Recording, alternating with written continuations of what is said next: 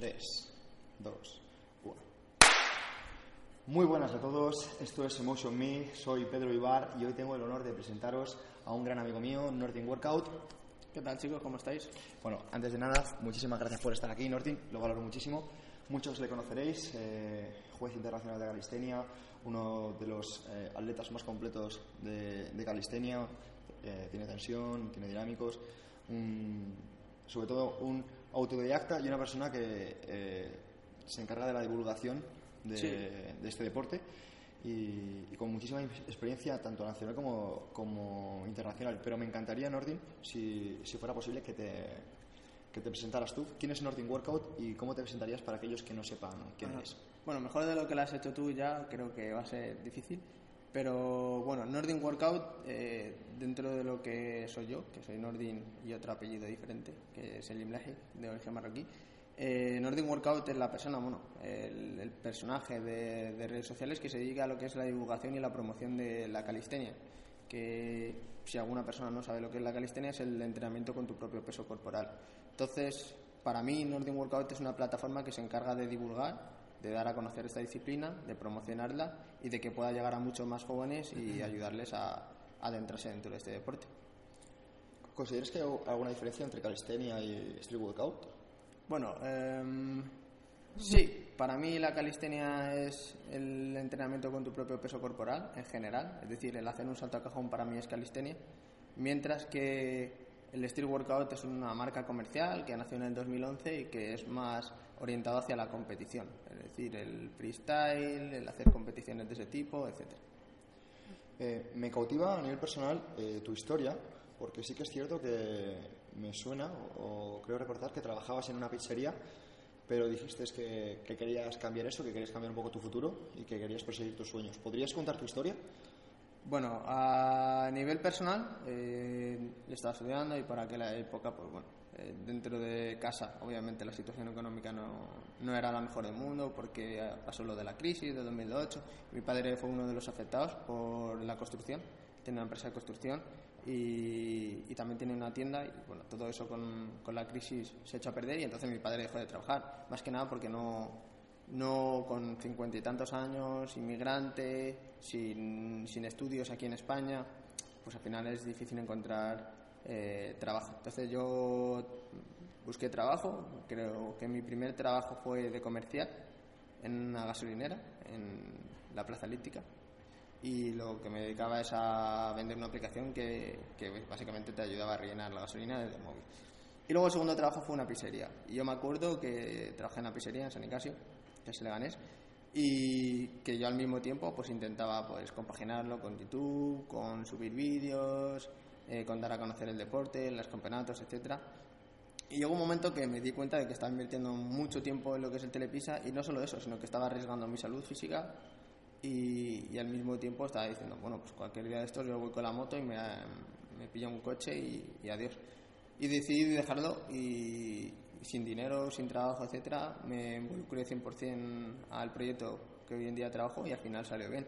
Que al final fue un arriesgar un poco por intentar ganar mucho y bueno, si hubiese pasado todo lo opuesto, que no hubiese funcionado el proyecto, seguramente pues se me hubiese ocurrido otra idea para, para seguir, que al final hay gente que cree que es arriesgar y ganar, que siempre pasa, ¿no? En las películas, arriesgas y tienes el trabajo de tus sueños, pero al final es uno de esos intentos en los que tú arriesgas, caes, vuelves a levantarte, vuelves a arriesgar, caes y hasta así Me gustaría incidir con este, en este tema, Nordin, porque creo que eh, la gente se confunde a veces con el hecho de persigue tus sueños y se cree que realmente perseguir tus sueños es eh, ir vas, eh, tienes el objetivo, vas detrás de él y lo consigues, ¿no? Y, y la gente se cree que, que eso es un, un camino recto y, y está claro que no es así, Nordin. No, supongo Claro. que habrás luchado mucho, sufrido mucho en silencio y Supongo que bueno, lo más bonito y lo que más puede atraer, al final hay que entender que, que con este tipo de eh, frases o, o dichos lo que se intenta es incentivar a las personas a que al final arriesguen. Pero solo se muestra pues la cara bonita, el, como en la película En busca de la felicidad, que el hombre a la primera encuentra el trabajo de sus sueños. Pero al final la realidad es que no solo es así, pero que obviamente tus probabilidades sean más altas cuantas más veces arriesgas. Al final es cuantas más veces lo intento, más veces más, más probabilidad tengo de hacerlo. Si solo lo intento una, pues mi probabilidad es baja. Si lo intento mil y una veces, pues tendré más probabilidad. es, es a donde quería llegar, que no se trata de llegar a la primera, sino de si realmente es tu sueño vas a seguir detrás de él. Si evidentemente simple era un capricho, pues Eso es. lo dejarás pasar. Um, me gustaría que me hablaras un poco eh, de qué, a qué te dedicas, Nordin, qué proyectos tienes y, y sobre todo de los que, proyectos que tienes del futuro, ¿cuál te ilusiona más? Bueno, a nivel personal, eh, al final he estudiado del alta autónomo y como todos los autónomos de aquí en España somos multiservicio, hacemos varias cosas al mismo tiempo. Entre YouTube, tengo promociones con marcas, eh, tengo también, em, hago trabajos audiovisuales de vez en cuando, luego también tengo algunas inversiones hechas en ciertos proyectos pequeños. eh, que es lo que pues al final con pequeñas cosas vas haciendo vas haciendo vas juntando de diferentes fuentes de ingresos y al final tienes un ingreso mensual que te permite estar estable y luego de proyectos de futuro tengo dos en los que estoy trabajando uno de ellos es abrir un gimnasio con socios míos que les conocerá la gente Iván Oscar etcétera que es el gimnasio Berserkers eh, que está bastante avanzado y que me hace bastante ilusión, sobre todo por tener un centro de referencia en el que la gente pues, pueda acercarse y, conocer la disciplina. Y luego también una marca de ropa que ya tenía una antes y ahora la estamos evolucionando y la sacamos pronto, que eso está un poco más retrasado, pero sí que me hace bastante ilusión. Y, y al final esos son los dos proyectos más que son materialistas, ¿no? Y luego ya a nivel personal, pues crecer un poco más el proyecto de Nordic Workout, me gustaría lanzar una aplicación, bueno, al final son pequeñas cosas que van sumando a lo que ya tenemos. Y además siendo una persona que eh, relativamente joven, ¿qué edad tienes tú, Nordin? 22, hago 23 el 10 de septiembre, así que si lanzáis el podcast antes podéis felicitarme, si no, pues podéis felicitarme de forma atrasada, no pasa nada. Eh, si os dais cuenta, eh, Nordin a nivel empresarial está más avanzado que muchas personas con, con 30 años. Sabría seguramente eh, hablar de negocios cuando hay muchas personas que a lo mejor están estudiando una carrera y realmente están empezando a aprender. ¿Qué, les, ¿Qué consejo le darías a las personas que están aprendiendo ahora mismo en la universidad? Cosas que tú ya sabes. Bueno, eh, esto no lo recomiendo, ¿no? Y no quiero que sea un ejemplo que se aplique a todos los demás, pero yo estuve estudiando Administración de Empresas y en tercero de carrera, que fue este año, lo dejé. No porque, no, o sea, no porque considerase que la carrera no te enseña cosas que te van a valer, porque hay mucha gente que dice que, bueno, que deja las carreras porque no les enseñaba lo que necesitaban sino porque considero que mediante la aplicación práctica que podría darle a lo que es el mundo empresarial iba a aprender mucho más que la aplicación teórica. ¿Qué me refiero con esto? Yo quería abrir una empresa, quería hacer el hecho de, de trabajar en- dentro del mundo de los negocios y en vez de estudiarlo desde fuera directamente pues me lancé y aprendí desde dentro. Eh, al final tú puedes saber mucho de calistenia desde fuera, puedes saberte todos los movimientos, pero probablemente sepas mucho más si los intentas y los practicas. Creo que al final el hecho de acercarte mucho más al mundo, de vivirlo, de vivir la forma en la que se vive el mundo de los negocios, te va a enseñar bastante. Y hay cosas que no te van a enseñar dentro de, la carrera, como el- las habilidades sociales, tratar en el mundo de los negocios, lo, entre comillas, sucio que puede ser en el mundo de los negocios, chantajes, la competición, la competitividad, todo eso no te lo van a enseñar en la carrera, te van a enseñar la teoría. Y que la teoría es realmente importante. Pero al final tú puedes ser muy buen empresario, saber muy bien de contabilidad y llegar a alguien y destrozarte a nivel moral. Y ganarte simplemente de esa forma competir contra ti. Entonces hay varias facetas que solo vas a aprender compitiendo contra otros empresarios y solo vas a aprender dentro del mundo de los negocios. Sabemos que no solo haces calistenia, de hecho eh, te estaba preparando en Ecobat. Un saludo para, para Un saludo. Eneco. ¿Es importante el trabajo con cargas de cara a la mejora en calistenia o es contraproducente? Depende. O sea, no quiero ser extremista en ninguno de los ámbitos. Obviamente, cuanto más grande estés a nivel muscular, y sobre todo en tren inferior, más, entre comillas, malo vas a ser en calistenia. Pero no significa que por ello tengamos que evitar el, el trabajo con cargas. Puedes llegar a, una, a un equilibrio perfecto entre ambas, en la que tienes un, un cuerpo bastante hipertrofiado y al mismo tiempo puedes mantener esa funcionalidad que te, que te da la calistenia. Sí es cierto que no vas a poder ser Kyle Green y hacerte una full planche, porque no, son objetivos eh, eh, compa- Compatibles. porque al final eh, una de las leyes del entrenamiento es la especificidad y cuanto más específico seas dentro de un deporte, mejor serás. O sea, si yo quiero ser el mejor calisténico del mundo, solo haría calistenia. Pero si tú quieres ser el mejor culturista, también solo harías culturismo. No te pones a hacer full planche un mes antes de una competición. Pero intentar compaginar entre ambas pues te hace ser un poco bueno en, en ambas cosas y quizás eh, si tu objetivo principal, que es lo que digo, elegir entre todos ellos objetivos uno principal, pues quizás el entrenamiento con, con cargas y de hecho yo lo corroboro a nivel personal, te puede ayudar en ciertas posturas y ciertos movimientos de, de la calistenia. Eh, ¿Le das mérito a las personas que son capaces de, de entrenar la pierna fuerte y hacer calistenia? Sí, claro. Al igual que se la doy a personas que tienen eh, un cierto tipo de línea o de factores antropomórficos peores que, que otro. Por ejemplo, una persona de 1,90 que mide 1,90 con extremidades bastante largas es mucho peor que una persona de 1,50 con extremidades largas pero piernas pequeñas. Entonces, al final, eh, como en todos los deportes, para este deporte sí que puedes nacer con ciertos factores genéticos que te van a favorecer. Al igual que para Men's Physique, si no tienes la línea, no tienes la línea, da igual lo que hagas. Al igual que para ser corredor, si tus fibras son de otro tipo, da igual lo que hagas. Puedes ser muy bueno, puedes mejorarlo y por eso mismo le doy el mérito, ¿no? Pero no significa que, que considere que uno es mejor que otro. Sí que veo que cuesta, es sacrificio, pero al final lo que uno tiene por un lado, el otro lo tiene por otro. Te doy el ejemplo, hay gente que tiene mucho talento y que pueden venir tres veces al parque y hacer cosas que hay gente que lleva años, pero hay gente que tiene el trabajo duro. Y el trabajo duro también es algo que no naces con ello, pero que sí que es un don o un, una dote que, que, puede competir contra el talento. Y bueno, ya quien tiene los dos, pues adiós y nos despedimos. Totalmente de acuerdo. Me gustaría saber si ves televisión. No, no veo televisión, pero porque no porque no me guste la televisión en sí. Si veo la televisión, sobre todo es por las noticias, sino porque teniendo internet directamente veo lo que yo lo que me apetece. Si quiero ver un documental, pues me pongo Netflix y me meto y me veo el documental directamente. No me gusta hacer un zapping dentro de lo que es la televisión y también porque al final acabas perdiendo mucho tiempo encadenando un programa con otro, con otro, con otro y mientras que si veo un documental sé que va a durar una hora y cuarto, me veo ese documental específicamente y me voy. Sí que pierdo mucho más tiempo en YouTube, ahí sí que lo debo confesar. En ¿Qué, YouTube. ¿Qué ves en YouTube? De todo. Es que en YouTube veo otros vídeos de gente referente en el deporte, veo vídeos de powerlifting, de entrenamiento, vídeos didácticos, veo vídeos de lucha, veo vídeos de entretenimiento por las noches, un poco de todo. Al final YouTube es la nueva televisión.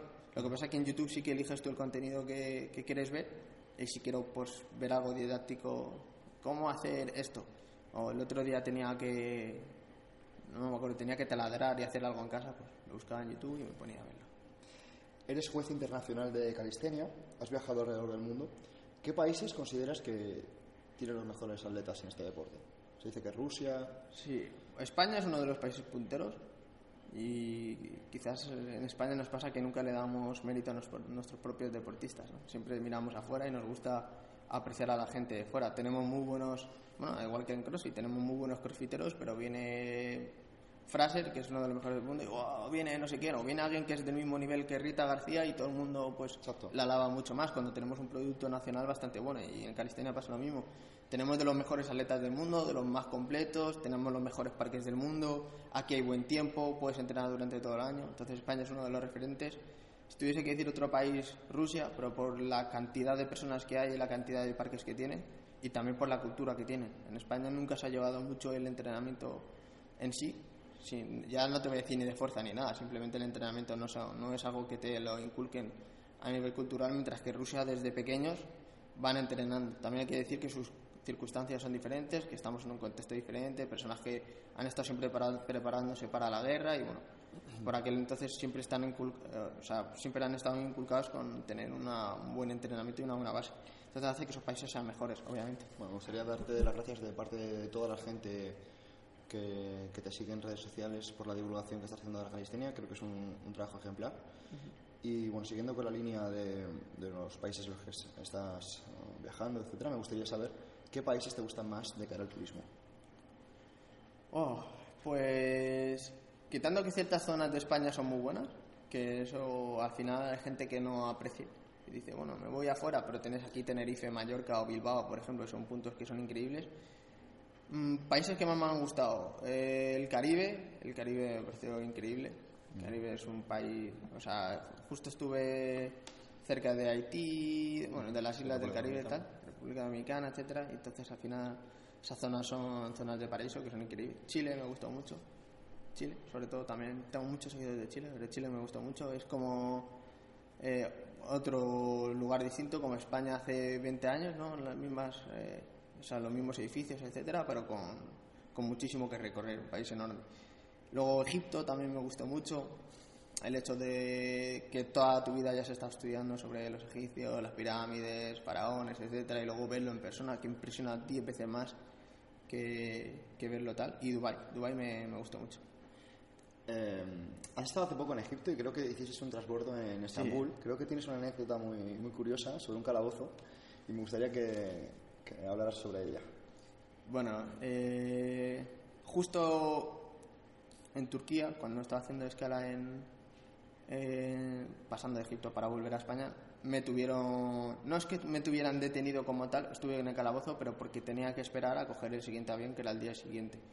Los motivos, hace cuatro años me pasó lo mismo, exactamente en el mismo punto, en Turquía. Sabemos que hay mucha gente en España, eh, y, en el sur de Marruecos, o sea, en el sur de norte de Marruecos, el sur de España, que en su momento cuando estaba toda la guerra de la yihad había muchos jóvenes que les engañaban pues ofreciéndoles una grandes cantidades de dinero, hablamos de 10.000, 15.000, 30.000 euros, por ir a Siria a combatir. Había empresas, mafias que se dedicaban a eso, a llevar a, jóvenes a combatir pues en esas guerras ofreciéndoles dinero. Mucha gente lo intenta eh, unir al Islam, como que el Islam te dice que hagas una yihad, etcétera, cuando eso es mentira. El, Islam no te, no te lo que es hacer la guerra.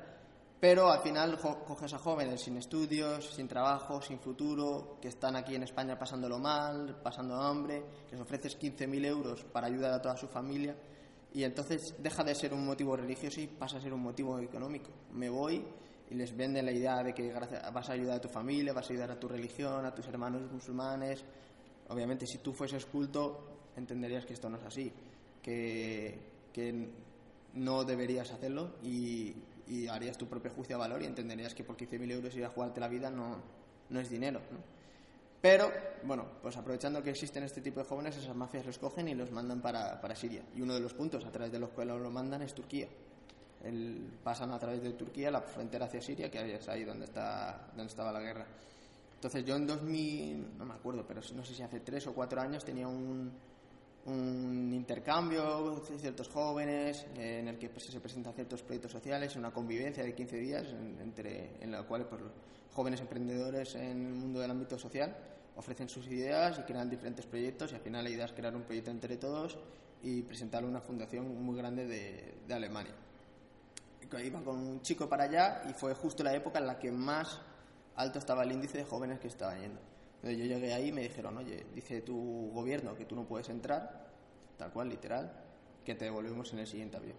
Y me pasó lo mismo. Estuve una noche entera en el calabozo compartiendo pues con gente de Palestina, que simplemente por ser de Palestina no les van a dejar en la vida entrar en otros países, gente de Jordania, gente de Siria, gente que probablemente sí que de verdad estuviese practicando la yihad, que eran terroristas de verdad.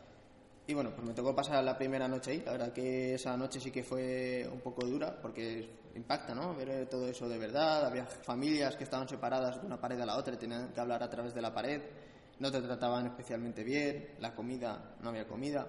No te dejaban llamar por teléfono. Esos derechos que tenemos aquí de una llamada no lo tenemos. Y este año, como me pasó eso, pues probablemente se quede en el sistema. Y este año, pues al volver a intentar entrar, porque tenía que quedarme una noche porque perdimos el avión y pues, pues necesitas pasar con el visado para quedarte en el hotel de, de que te pone el avión. Intenté y me dijeron, no, no, el sistema dice que no te deja pasar y me volvieron a hacer la misma. me quedaron, me quedé la misma noche en el calabozo y al día siguiente fui. Llegué aquí a España, pregunté, oye, ¿qué está pasando? En España no sabe nada, no tengo ningún tipo de antecedente de ningún tipo. Además me espero la, la policía, porque avisan, te registran el pasaporte y te lo tiene que entregar la policía del país al que llegas, que es tu país natal, que es aquí España. Ahí llegó la Policía Nacional, me preguntó, oye, ¿qué te pasó? Muy raro, no tienes ningún tipo de antecedentes. Y bueno, ahora estoy yendo a la Embajada de Turquía para solucionarlo y sobre todo por poner una denuncia y intentar quitar ese tipo de historias. Pero bueno, al final es un, es un perfecto ejemplo de lo que pueden llegar a ocurrir los con los estereotipos que tenemos. De hecho, me gustaría, hablando de que tienes ascendencia musulmán del norte de África, saber si has sufrido algún tipo de discriminación, aparte de lo que estás comentando, por, por ello. Bueno, quizás más de pequeño sí que lo puedes llegar a notar. En YouTube sí que suele haber algunos comentarios, pero bueno, esos ni me afectan ni los puedo, los puedo entender. Pero discriminación de ese tipo como tal, cuando ya siendo mayor, no. No porque primero soy una persona que así de primeras hablo bastante bien el español, me sé defender bastante bien. Si alguna persona tiene algún tipo de discriminación conmigo, sí que puedo llegar a responderle y dejarle en evidencia. Y de segundas, en el ámbito en el que me muevo, son personas bastante similares a mí. Entonces nunca me ha pasado que, que tenga que tal. Sí que es cierto que un día fuimos a hacer la gracia y entramos en casa Pepe y me miraron todos mal. Pero bueno, al final es ir a buscar donde, donde hay. Pero no, no suelo tener ese tipo de discriminación. Y, y la verdad que el ambiente, por lo menos, o mis redes sociales, sí que suele tener bastante apoyo y que, la gente entiende y comprende. Al final, en el deporte creo que hay muy poco racismo, entre comillas, y discriminación por donde seas y que al final da igual donde seas. En el deporte, sobre todo, entiendes que vas a entrenar con personas de diferentes sexos, religiones, razas y que eso da igual. Que lo importante es lo que estás haciendo dentro de ese gimnasio, o sea, dojo o en el parque, da igual.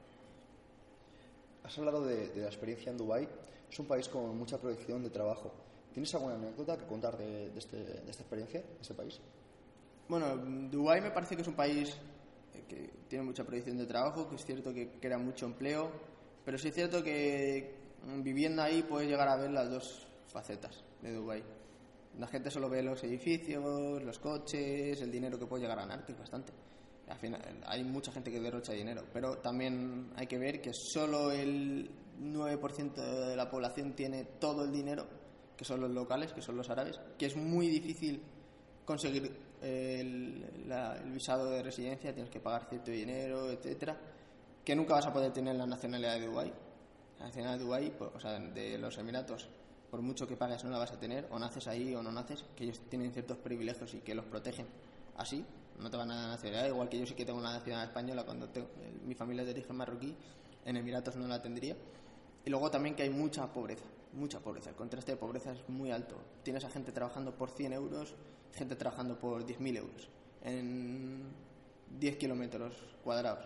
Y sobre todo estos que trabajan por 100 euros son indios, pakistaníes, pakistaníes etcétera, así que explotan ese tipo de, de países para que tengan mano de obra barata. ¿Y alguna anécdota que puedas contar tuya de allí? En general, la experiencia fue muy buena. Yo fui a trabajar con una empresa. Acabó, acabé mal con la empresa porque me prometieron ciertas condiciones y tal, y me tuve que ir directamente de casa, me echaron de, la casa donde yo estaba. Y ahí fue donde aprendí a lo que es cuando te dicen gánate la vida. Pues ahí fue ganarse la vida literal. Estaba en la calle y bueno, a, a, través de que yo hablo árabe, hice ciertos amigos locales, pues fui a quedar con uno mientras estaba trabajando con otro cliente, haciendo dinero para poder pagarme un piso y pasé de vivir de una de las cenas así más normales a vivir en pleno centro, al final los últimos meses. Y me ofrecieron un contrato de trabajo bastante bueno. Estamos hablando de 100.000 euros al mes en, en Sharjah, que es fuera a las afueras, en, en el desierto, pero no lo acepté porque tenía oportunidades aquí en España y quería que pues, no es lo mismo estar en casa con, con la gente que te rodea a estar mil kilómetros en medio del desierto trabajando por dinero. Mi motivación no es el dinero. Entonces, como mi motivación no era económica, no, no me interesaba quedarme ahí. Interesante. Pues me gustaría saber eh, a quién consideras tu mentor y quiénes son tus influencias más marcadas. Joder, es una buena pregunta. Pues no sabría decirte mentor en qué. En, en vida deportiva o en, yo te podría decir que a nivel deportivo tendría mis mentores, incluso te puedo decir de películas, incluso o lo que sea, pero a, a nivel personal de crecimiento eh, hay personas que sí que es cierto que puedo decir que marcaron mi vida. Creo que al final la gente que más marca mi vida es la gente que me rodea. Yo aprendo mucho de, de con la gente que me rodeo, como por ejemplo Iván, Juanma, Eneco, eh, de ver cómo es cada persona y, y, creo que al final la mezcla, ¿no? De que cada uno tiene pensamientos diferentes y una vez te vas acercando dentro de lo que es el mundo, sobre todo Juanma es muy filósofo en ese sentido, ¿no? Y te, te puede llegar a dar argumentos muy buenos y que este último año creo que quizás es el que más haya aprendido por estar juntándome con ellos continuamente. Al final, lo que hacen ellos, Iván, Juanma, es plantear ciertos temas, ya sean temas religiosos o temas de creencia personal o cualquier tipo de autoayuda o cualquier tipo de temas, intentar desarrollarlos y llegar a una conclusión entre todos. Y solo con ese proce- proceso, como te decía al principio, es mejor meterse en ello que, que vivirlo desde fuera. Solo con ese proceso de intentar ¿Qué desarrollar, dirías eso, que has cambiado en ese sentido? pensar de forma totalmente diferente. Por ejemplo, nunca antes hacía muchas afirmaciones de yo nunca haría esto, yo nunca haré esto.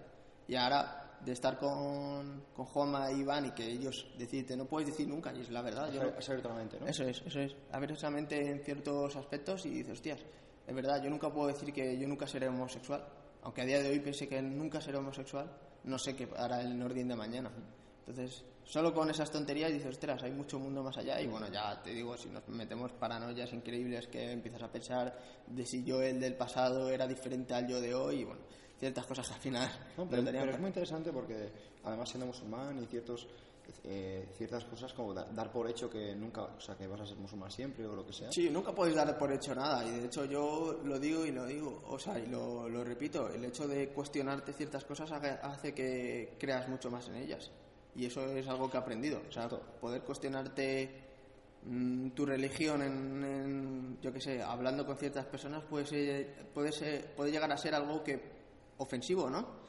El hecho de que tú te cuestiones tu religión es en plan de, ¿qué pasa? ¿No crees lo suficiente? ¿Qué opinas de los dogmas entonces? no, no creo que, que sea algo sostenible a largo plazo y creo que todo el mundo debería de poder hacer sus propios juicios, cuestionarte y el hecho de cuestionarte te puede llegar a hacer creer mucho más en algo. O sea, si tú cuestionas, si tú mediante tus propios juicios internos el creer o no creer y llegas a la conclusión de que tú sí que crees, te va a reforzar esa creencia y vas a creer mucho más. Total. Y al final todo el mundo tiene necesidad de creer, es una necesidad psicológica que todos queremos cumplir, ya sea creer en que estás aquí por una razón del universo o por fuerzas o por lo que sea, te hace mucho más feliz y está demostrado el tener una creencia que el no creer en nada, porque si no, al final puedes llegar a un momento en el que dices, hostias, ¿por qué me estoy levantando si el día de mañana esto se termina? Para eso droguémonos, destrocémonos y ya está. Me gustaría que me hablaras de libros que quisieras recomendar. Interesante. Es que me he estado leyendo diferentes libros de, ¿De tipo, temática? pero de temática financiera. Por ejemplo, Por ejemplo, hace poco me leí el de Lean Startup, que lo recomendaba a todo el mundo. Está guay, un poco denso, si no sabéis un poco del mundo de las empresas, pero está muy bien. Luego también había uno que era Adictos al Marketing, que era como te, te enseñaba cómo las marcas conseguían que su produ- producto fuese real- Interesante. eh, adicto, como por ejemplo Facebook, Apple, etcétera, las diferentes estrategias que utilizaban. Padre rico, padre pobre es un libro que recomiendo, que lo había escuchado muchas veces, que tú lo habías leído y tal. Y luego, sobre todo, veo muchos documentales. Es que me gusta mucho más el formato de verlo Visual. y visual que, que tal. O vídeos en YouTube, en los que hay un, hay un canal que es filosofía con no sé qué, no me acuerdo qué era, pero era todo de filosofía y te, te explicaban ciertas cosas que estaban bastante chulas. y aparte de- del ámbito financiero, ¿recomiendas algún tipo de libro de crecimiento personal o incluso de, de calistenia o de deportivo o salud? ¿Algún ámbito, ya que este canal se enfoca o este podcast Sí, se enfoca en desarrollo personal? ¿Podrías decir No sabría qué decirte libros de autoayuda porque no me suelo leer muchos libros de autoayuda, la verdad. O sea, más, más ámbito financiero, ¿no? Sí, más ámbito financiero. Muy bien. Padre rico, padre pobre es uno que te puede llegar a cambiar la forma de pensar, el chip.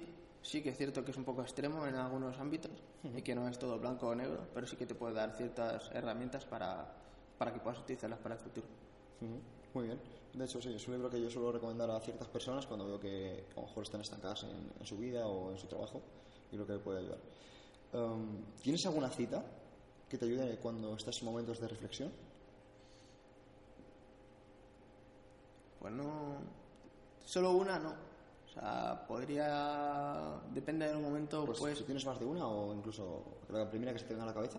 Claro, por ejemplo, hay una que escribí hace poco que la puse en Instagram, que era de, da- de darle tanto el tiempo al tiempo se nos va la vida. Y es, el- eh, es verdad, o sea, siempre estás haciendo algo y cuando le dices a una persona, oye, estás eh, perdiendo mucho tiempo en ello, tal, y te dice, no, tiempo al tiempo, tiempo al tiempo. Y no, no sé hasta qué punto nos la estamos tomando en plan, estoy haciendo todo lo que puedo y, ya es cuestión del tiempo, o es, "Pf, ya mejoraré y ya, ya lo haré más adelante.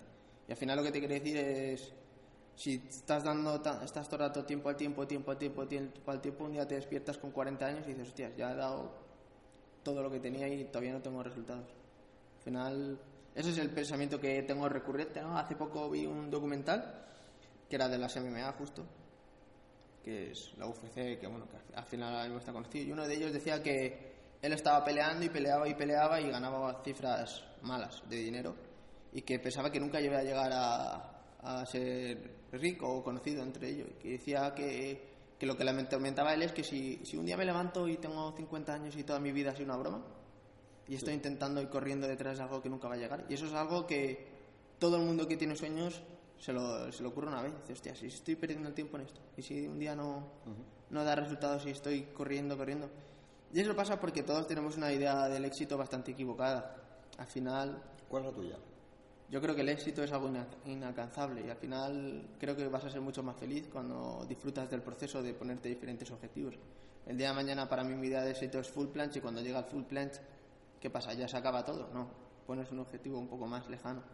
Y al final lo divertido no es el resultado, no te tienes que estar centrando en el resultado, en el ganar o perder o en el hacerlo o no, sino en todo lo que haces en el proceso hasta llegar a ello, que eso es lo que a mí más más me gusta. De hecho, lo, he dicho varias veces, yo soy adicto al proceso. A mí me gusta entrar en, en diferentes eh, áreas, ya sea deportiva o ya sea trabajos o lo que sea, en lo que yo me siento inferior y pueda llegar a convertirme en alguien bastante bueno, porque me gusta el proceso de cambiar de 0 a 100, no el resultado de he llegado aquí hasta aquí, porque si solo me gusta ese resultado, en el momento en el que llego ya no hay nada más. ¿Crees que a, nivel educativo hemos sido mal educados en esto de, de disfrutar el proceso, que nos han enseñado más en la meta? o- Creo que es a nivel cultural, más que educativo, depende del país en el que estés, te van a enseñar ciertas cosas o no. Si tú estás en Alemania, probablemente tengas una diferente cultura a la que estás en España. Aquí en España nos gusta sobre todo el resultado, tener coche, casa, marido, mujer eh, y dinero. Todo eso es material y es el resultado de algo. Pero nadie te va a decir, mira todo lo que trabajó Juan hasta que llegó a comprarse su casa. Eso es el proceso. A mí me, me llama más la atención el proceso, cómo has llegado hasta aquí, no qué has hecho. A también. Me gustaría em, que hablaras un poquito sobre cómo Northern Workout se organiza de cara a comenzar su rutina diaria o cómo prepara la semana. Que estamos a domingo. Bueno, pues ahora mismo me está cambiando bastante lo que es la rutina, porque estoy entrenando dos veces. Hace poco empecé a entrenar deportes de contacto y pasaba de levantarme, voy a ser sincero, me levantaba a las 12 de la mañana, tranquilamente, como la vida del buen youtuber. Y ahora me levanto a las 9 de la mañana, desubicado y cansado, pero sí que tengo una cierta motivación de levantarme, porque como soy nuevo en esto de los deportes de contacto, a mí me motiva, como te he dicho, a mí me encanta el proceso. Me estoy levantándome todos los días a entrenar por la mañana y a la, hora a la que antes me levantaba es a la hora que llego ahora a casa, de haber hecho ya el entrenamiento. Y luego ya me pongo con el ordenador, hago ciertas cosas, contesto asesorías, emails, proyectos que tengo pendientes, etcétera. Y, y luego por la tarde vuelvo a entrenar y por la noche seguimos un poco más de trabajo. Todo lo que hago es ordenador, si tengo una reunión o cualquier cosa, pero al final mi vida no es una rutina planeada. No sé lo que va a pasar mañana, ni lo que va a pasar pasado. Todos los días pasa algo diferente. Me gustaría que me hablaras sobre cómo conecta, a raíz, o sea, anexo con este, con este tema, cómo conecta o desconecta una persona como Nordin toda la atención en las redes, cómo diferencia lo que es eh, publicable de lo que es vida privada. Bueno, ahí hay una línea muy delgada en la que puedes llegar a ser una persona de plástico por intentar mostrar todo lo que todos los demás quieren ver de ti. Puedes llegar a ser demasiado sincero y, y que mucha gente se ofenda. Porque vivimos una hora en la que cualquier cosa que tú digas puede ofender a una persona. Entonces, si tú opinas, fuera de que tengamos libertad de expresión mientras no sea discurso del odio, pero yo puedo opinar que, no sé, ciertas ideas políticas son malas. Pues ya puede haber gente que se ofenda y, y se te eche encima. Entonces, como personaje público que puede ser referencia para muchas personas, sí que intento evitar ciertos temas que puedan llegar a ofender a ciertas personas, aunque no debería, porque mi forma de ser es diferente. Pero tampoco quiero ser una persona de plástico y solo hacer discursos eh, que agraden al público. Entonces, sí que me, me suelo meter en ciertos temas y me meto a pie de ellos, hay ciertos temas que como no me interesa invertir recursos en ellos y discutir sobre ellos, directamente ni, ni hablo de ellos. ¿Consideras, estás hablando de, de que hay personas que se dan por ofendidas muy fácilmente y sí que es cierto que observando un poquito las redes sociales hay personas que, que siempre te van a criticar digan lo que digan, o sea, ¿crees Sí. que está llegando a un punto un poco absurdo? está llegando a un punto en el que digas lo que digas, va a haber siempre gente que se ofenda. Entonces, al final, es lo que te he dicho. paso de invertir recursos en ello. Si yo, por ejemplo, digo que ciertas ideas del feminismo, que es un tema que ahora mismo es un tema que es bastante candente, no me agradan, todo el mundo se puede ofender. ¿Cómo no te vas a casar con estas ideas? Porque el feminismo es lo correcto, etcétera, etcétera. Al igual que si digo que, no sé, considero que ciertas ideas políticas son bastante antiguas, todo el mundo, pues es lo debes de respetar, no sé cuánto, y es, es mi libertad de expresión. Yo opino bajo, siempre mientras que lo haga bajo el respeto y, y argumentado, creo que puedo decir lo que quiera, mientras no sea un discurso del odio, obviamente no decir todos los negros son malos y deberíamos de matarles. Eso es un discurso del odio, hay que diferenciar. Pero sí que es cierto que ya todo el mundo se ofende por cualquier cosa, sobre todo en el ámbito de sentido del humor. O sea, ya no puedes hacer bromas humor negro porque cualquier persona se te ofende y es como, plan, no puedes hablar de ciertos temas, eso es delicado. Y ya... Entonces, eso casa un poco con lo que has hablado al principio de la entrevista de, de que has cambiado un poquito tus ideas de yo nunca digo que, hay personas que, que, no entienden que debemos abrir un poquito nuestra mente y entender que hay mucho más. Sí, al final todo el mundo hay una corriente que tira lo que todo el mundo hace y como todo el mundo está haciendo una cosa, todo el mundo lo hace y al final es poco inteligente intentar luchar contra ello. Yo invierto recursos en lo que a mí realmente me interesa y si es, son discursos que a mí no me interesan no me voy a meter en ellos. Vives con un psicólogo deportivo, un saludo para Iván, y un powerlifter, un saludo para, para Guille, que hace poco ha sacado 200 de banca. Em, ¿Qué tal la convivencia en Aesthetic House con ellos? Muy bien, de hecho es muy competitivo el hecho de vivir con dos personas que son más grandes que tú. Entonces te hace sentirte pequeño y tu idea de lo que es grande cambia. O sea, yo vivo con Iván y a mí me dicen, Iván está grande y para mí ya, como ya lo tengo normalizado, digo, está normal y ya cada vez tienes más... Para mí ahora mismo 200 en banca es una marca de la hostia, pero ya lo tienes normalizado, ¿no? Lo normal es que cualquier persona haga 150 pero te pones en el gimnasio y hay poca gente que te levante más de 120. Y creo que al final me ayuda bastante a, a ponerte metas más, más lejanas, más altas, ¿no? Porque si al final estás en competitividad continua y el que te motiva a levantar de peso muerto, tú le motivas a levantar de más lap y, y al final es un crecimiento continuo. Me parece muy interesante y de hecho, siguiendo con esta línea, si pudieras elegir un superpoder, ¿con cuál te quedarías? ¡Guau! ¡Qué buena respuesta! Mm, el poder de recuperar más rápido.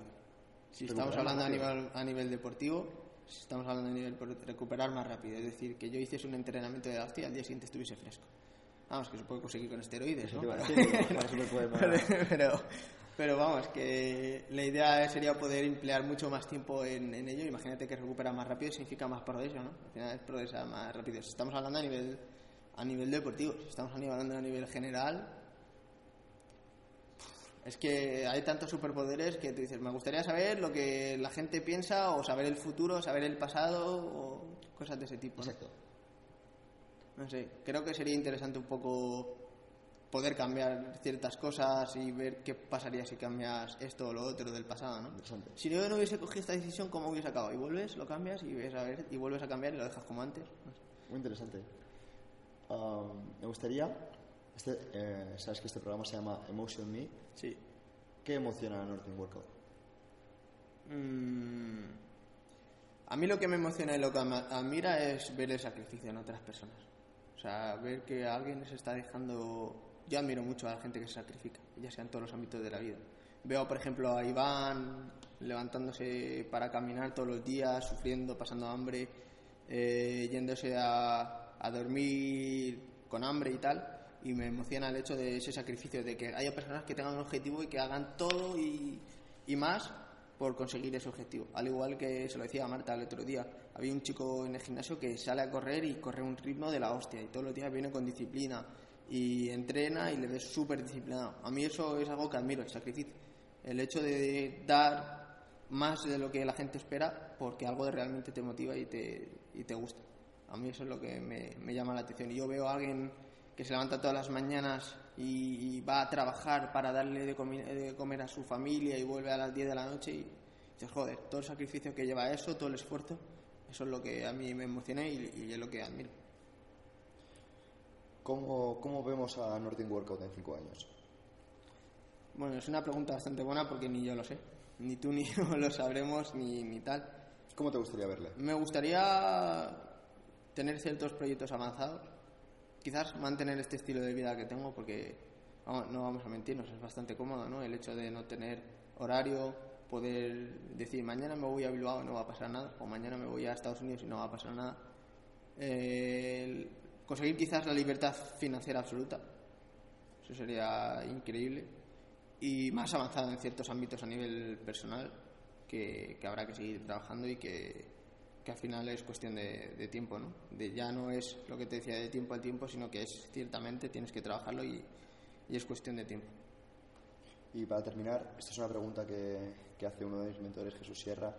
Si pudieras dar un consejo al Nordin Workout o Nordin Enlightenment de 20 años, ¿qué, ¿qué, le dirías? Que tuviese paciencia. Antes quería todo ya. De hecho, yo soy de aquellas personas que se obsesionan con algo y, y a lo mejor trabajan 24 horas por ello y están intentando R, que R, hacerlo ya.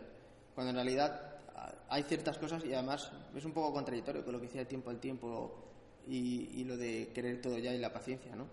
Al final hay ciertas cosas que tienen que suceder cuando tienen que suceder y como te decía al principio, arriesgar no significa ganar. Entonces, aprender a perder. O sea, ¿qué es eh, lo peor que puede pasar si tú pierdes o si tú no, no consigues eso que, querías hacer? ¿Qué es? Y eso es lo que nos da miedo, ¿no? Descubrir qué hay después del perder, cuando en verdad solo hay aprendizaje, solo hay he cometido un error, he aprendido para que la próxima vez lo vuelva a intentar. Y creo que al final no disfrutamos de lo, de lo material hasta que podemos, realmente podemos renunciar a ello, ¿no? Es decir, si tú el día de mañana no tienes este gimnasio, ¿qué pasaría? Pero si tú todos los días te preocupas en pagar los gastos de este gimnasio, en tener alumnos, etcétera, no vas a disfrutar de él. Lo importante es disfrutar de lo material y solo puedes disfrutar de lo material si realmente puedes prescindir de ello. Control del apego, como una idea muy budista. Sí, al final, si tú te compras un coche nuevo y estás conduciendo todos los días teniendo miedo a chocarte, no vas a disfrutar de la conducción de ese coche. Sin embargo, si simplemente disfrutas del coche mientras que lo tienes y lo que tenga que pasar ya pasará, sí vas a disfrutar de ello. Entonces, son, ideas muy budistas y las respeto bastante, soy bastante seguidor de, ellas. Pues hasta aquí la entrevista. Muchísimas gracias, Nordin. Creo que ha sido muy interesante, has aportado un montón de valor y desde Museo te, te lo agradecemos. Muchas gracias. Hasta la próxima. Hasta la próxima.